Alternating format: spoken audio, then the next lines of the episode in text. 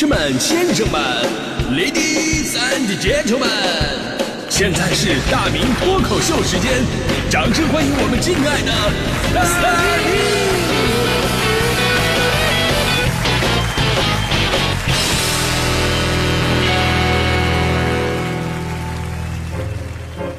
明！好，欢迎各位来到今天的大明脱口秀，我是大明。今天咱们聊的是下课的十分钟啊，课间您都在干什么呢？这个话题我发现越聊越悲伤，因为有的人说我们下课没有十分钟，有的人说我们没有下课。啊，这个有的时候呢，就是上下节课的老师他们都属于无缝衔接。有的时候下面那节课老师都来了，一看上面那节课老师还能跟他讲，哎呀，叭叭。啊，当然我们说这是老师负责任的表现啊。所以这么想想呢，我突然就比较庆幸，就是咱们这些早生了几十年的，因为我们那个年代其实还是有一个完整的课间的。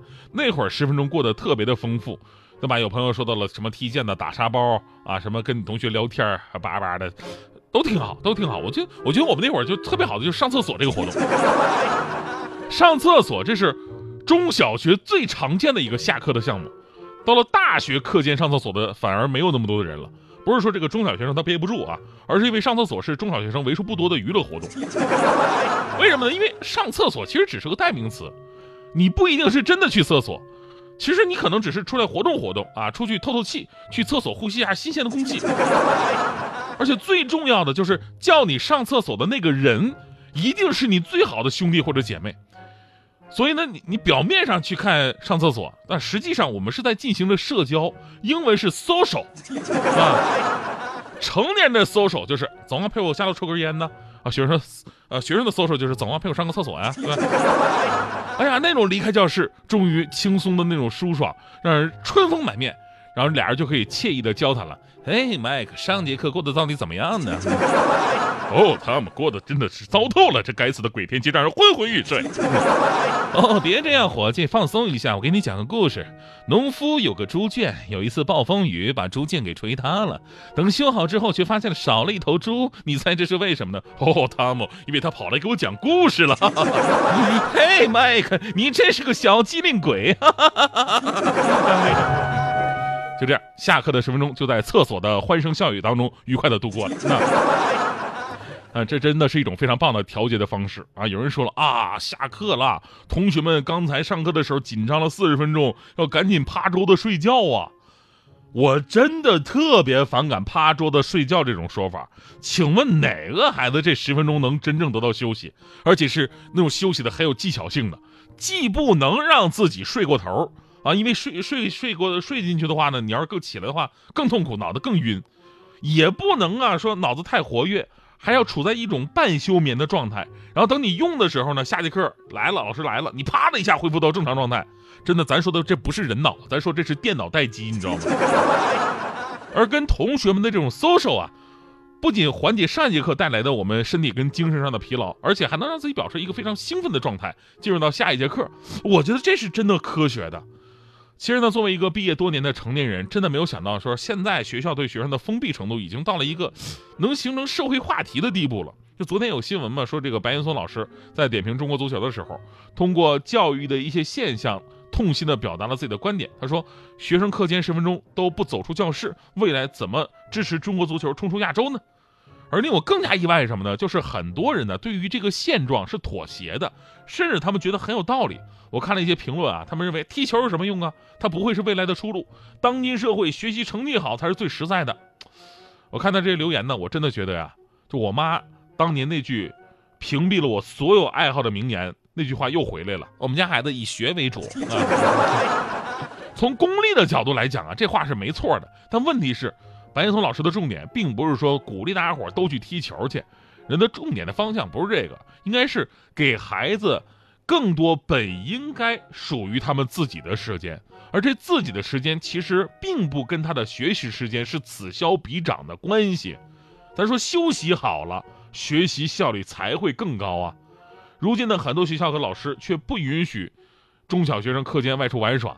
安静的课间十分钟呢，已经成了很普遍的现象了。百分之七十五点二的受访家长说，身边中小学生这安静的课间十分钟现象非常常见，而且在小学竟然是最突出的。按理来说，你要是高三的学生，高考冲刺阶段啊，这我都能理解。我到现在我还记得我们高三的时候，哎呦我的天哪，那老师这这这家伙这能有多拖堂？每次下课铃响了过半天了，还在那滔滔不绝呢。久而久之，我们心里肯定有怨言呢。然后也不知道谁抱怨出去了，结果被老师听到了。老师非常严厉的跟我们说：“你们啊，你们这帮孩子上课的时候一点都不配合，怎么会有效率啊？该讲的讲不完，我不拖堂怎么办啊？”哎呀，这老师说的有道理啊。于是第二天我们在课堂上真的是积极配合，整节课进行的非常非常顺利。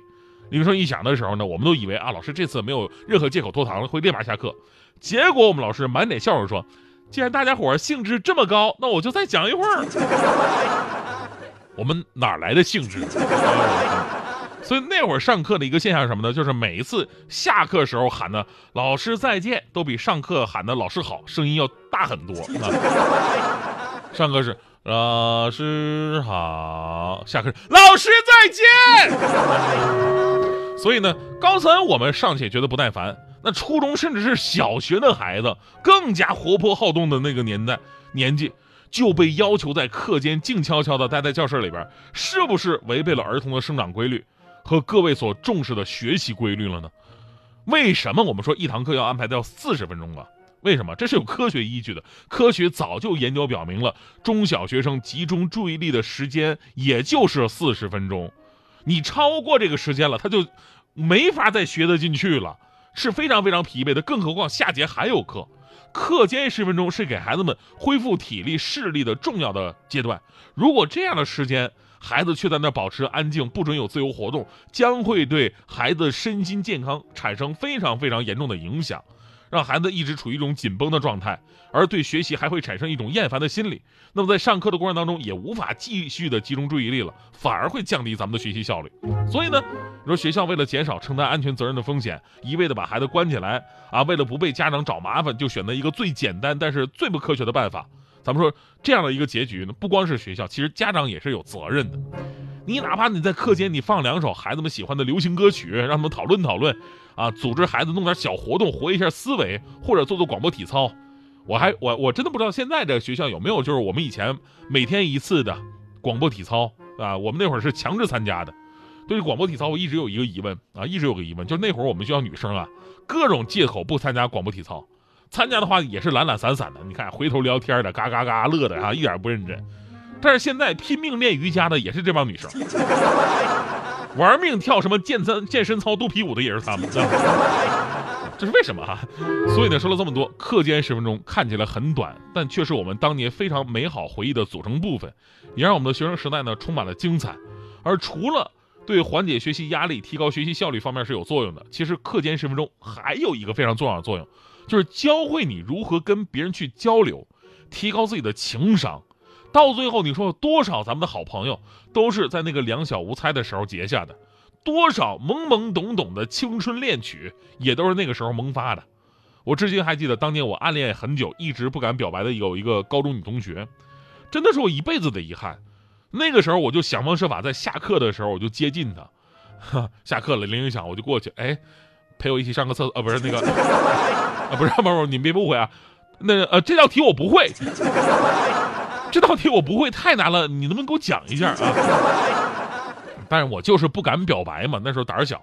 多年以后，大家伙都成年了，在同学聚会上面，我们都已经人到中年了。酒过三巡之后，我后来我终于鼓足勇气，我这个当年我暗恋过，但是此刻已为人母的女人说：“我说你知道以前为什么每次下课我都会去找你问问题吗？”啊，这时候旁边同学都开始鼓掌起哄，等着看他脸红了。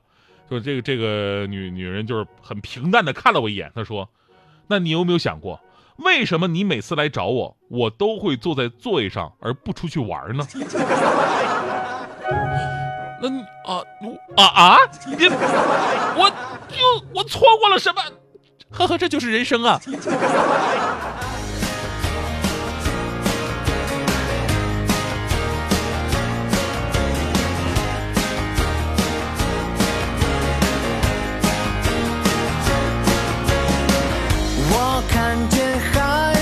流进天空变成雨落下，我梦见夏天树荫下发芽，对沙滩说话，good bye mom。我的吉他梦，他也在等我出发，暂时忘掉谁，和陌生海鸥做一会儿。